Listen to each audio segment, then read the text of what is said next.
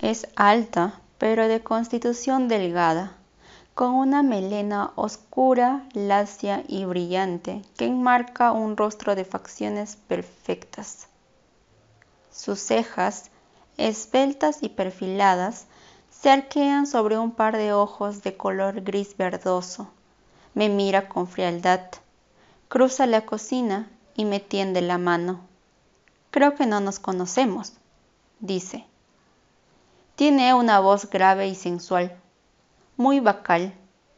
Se condensa en mis oídos. No muevo ni un dedo. No puedo. Su mano queda en el aire, apuntándome al pecho. Tras un momento, la rechazo con un gesto. ¿Quién es esta mujer? Su vecina, contesta Little, con algo que se parece a la tristeza. Jean Russell, asegura Norelli. Miro a la inspectora, luego a Little y después a la mujer. No, no eres Jen. Le espeto y retiro la mano. No, no es ella. Insisto, volviéndome hacia los inspectores. Pero, ¿qué dice? No es Jen. Se lo prometo. Es... Trata de decir a Listier. No hace falta que prometa nada, señor Russell. Lo interrumpe Norelli. ¿Serviría de algo si lo prometiera yo?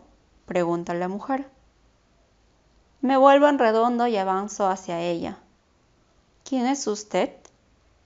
Mi voz suena áspera y cortante, y me complace ver que Lister y ella retroceden al mismo tiempo, como si estuvieran esposados por los tobillos. Doctora Fox, vamos a calmarnos, propone Little, tocándome el brazo. Doy un respingo y me alejo de él, y luego de Norelli dando vueltas por la habitación hasta que me detengo en medio de la cocina. Los inspectores están apostados junto a la ventana. Aliestier y la mujer han retrocedido hasta el cuarto de estar. Me vuelvo y avanzo hacia ellos. He hablado dos veces con Jean Roussel en persona. Digo lentamente y con claridad. Usted no es Jean Rousseau. Esta vez, la mujer se mantiene firme. Puedo mostrarle mi carnet de conducir, repone, metiendo una mano en el bolsillo. Meneo la cabeza, clara y lentamente. No quiero ver su carnet de conducir. Señora, dice Norelli, dirigiéndose a mí. Vuelvo la cabeza. Se acerca. Se interpone entre nosotras. Ya, basta. Alistier me mira atónito. La mujer continúa con la mano metida en el bolsillo. Detrás de ellos, Ethan ha retrocedido hasta la Chase Longuy. Punch da vueltas entre sus pies. Ethan, lo llamo, y lentamente levanta la mirada hacia mí, como si hubiese estado esperando que él reclamase la atención. Ethan, me abro paso entre Alistair y la mujer. ¿Qué está pasando? Me mira, aparta la vista. Esta mujer no es tu madre. Le tocó el hombro. Díselo. Ladea la cabeza, desvía la mirada a la izquierda, aprieta la mandíbula y traga saliva. Juguetea con una uña. Mi madre nunca ha estado aquí, masculla. Retiro la mano. Me doy la vuelta, despacio, aturdida. De pronto todos hablan a la vez, como un pequeño coro. podemos... Pregunta Listier indicando la puerta del recibidor con un gesto de cabeza, mientras Norelli anuncia que ellos ya han acabado allí y Little me invita a descansar un poco. Los miro sin comprender. ¿Podemos? Insiste Alistair. Gracias, señor Rousseau, dice Norelli. Y señora Rousseau. La mujer y él me miran con recelo, como si fuese un animal al que acabasen de sedar con un tranquilizante, y luego se dirigen a la puerta. Vamos, ordena Alistair con sequedad. Ethan se levanta, con los ojos clavados en el suelo, y sortea al gato. Norelli los sigue en cuanto desfilan por la puerta. Doctora Fox, es un delito presentar denuncias falsas, me informa. ¿Lo ha entendido? La miro fijamente. Creo que asiente con la cabeza. La puerta se cierra detrás de ella. Oigo que se abre la de la calle. Solo quedamos Little y yo. Me fijo en sus zapatos de estilo inglés con cordones negros y afilados y recuerdo cómo, por qué, que hoy me he perdido la clase de francés con Ives. Solos, Little y yo, Les Deux.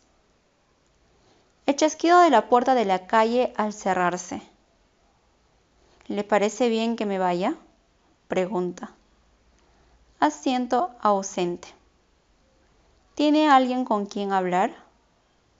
Vuelvo a sentir. Tenga. Saca una tarjeta del bolsillo del pecho y la encaja en mi mano. Le echo un vistazo. Cartulina fina. Inspector Conrad Little. Dos números de teléfono, una dirección de correo electrónico. Si necesita cualquier cosa, llámeme. ¿Eh? Levanto la vista. Llámeme, ¿de acuerdo? Asiento. ¿De acuerdo? Insiste. Las palabras se deslizan velozmente por mi lengua, apartando a otras a codazos. De acuerdo. Bien. Ya sea de día o de noche, se pasa el teléfono de una mano a otra. Tengo niños, no duermo. Vuelve a cambiar de mano. Se da cuenta de que lo estoy mirando y las deja quietas. Nos miramos. Cuídese, doctora Fox. Little se dirige a la puerta del recibidor la abre y la cierra con delicadeza detrás de él. De nuevo, la principal se abre con un traqueteo. De nuevo, se cierra de un portazo. Un silencio denso y repentino. El mundo ha frenado en seco. Estoy sola por primera vez en todo el día.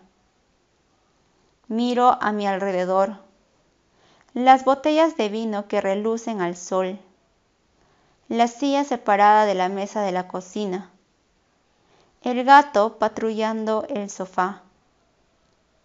Motas de polvo pasean con indolencia atrapadas a la luz. Me dirijo sin pensar a la puerta del recibidor y la cierro con llave. Me doy la vuelta de nuevo frente a la habitación. ¿Lo he imaginado o ha pasado de verdad? ¿Y qué ha ocurrido? Me arrastro hasta la cocina y me rescato una botella de vino. Hundo el abridor en el corcho y lo arranco de un tirón. Vierto el líquido en una copa. Me la llevo a los labios.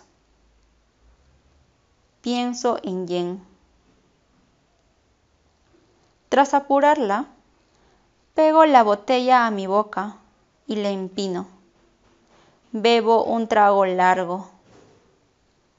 Pienso en esa mujer.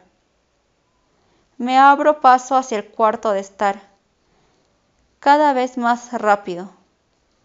Agito el frasco hasta que dos pastillas caen en mi mano.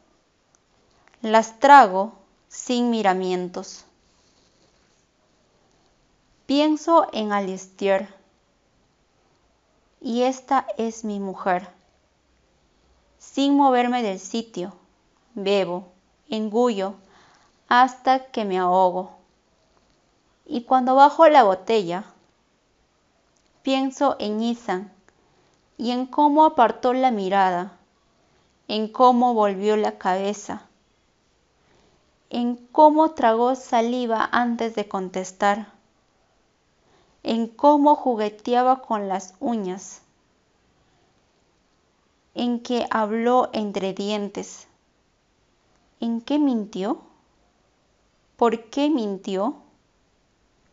El desvío de la mirada, el vistazo a la izquierda, la demora en la respuesta, el nerviosismo, todo lo que traiciona a un mentiroso.